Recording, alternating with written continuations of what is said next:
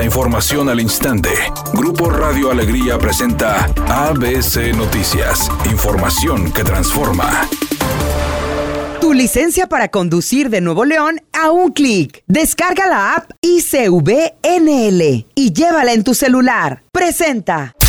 ¿Qué tal? Muy buenas tardes. Esta es la información como parte de los festejos para celebrar el Día de las Madres. El municipio de San Nicolás de los Garza regaló rosales y plantas aromáticas. Esta tradición de festejar a las madres entregándoles una planta tiene ya casi 30 años en este municipio. En esta ocasión, el alcalde Daniel Carrillo entregó las primeras plantas en las instalaciones del Museo San Nicolás. Durante este viernes 6, sábado 7 y lunes 9 de abril, en un horario de 8 de la mañana a 4 de la tarde, se estarán entregando los obsequios a las madres de familia.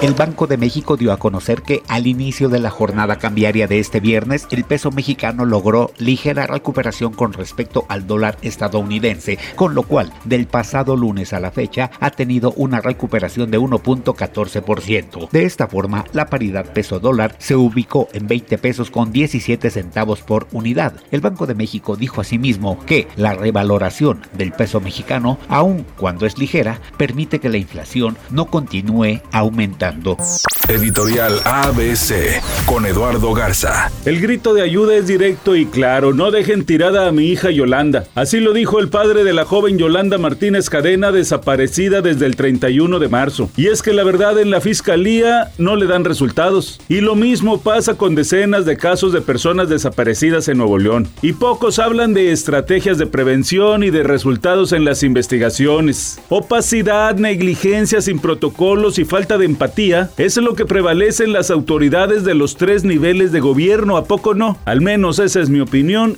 y nada más.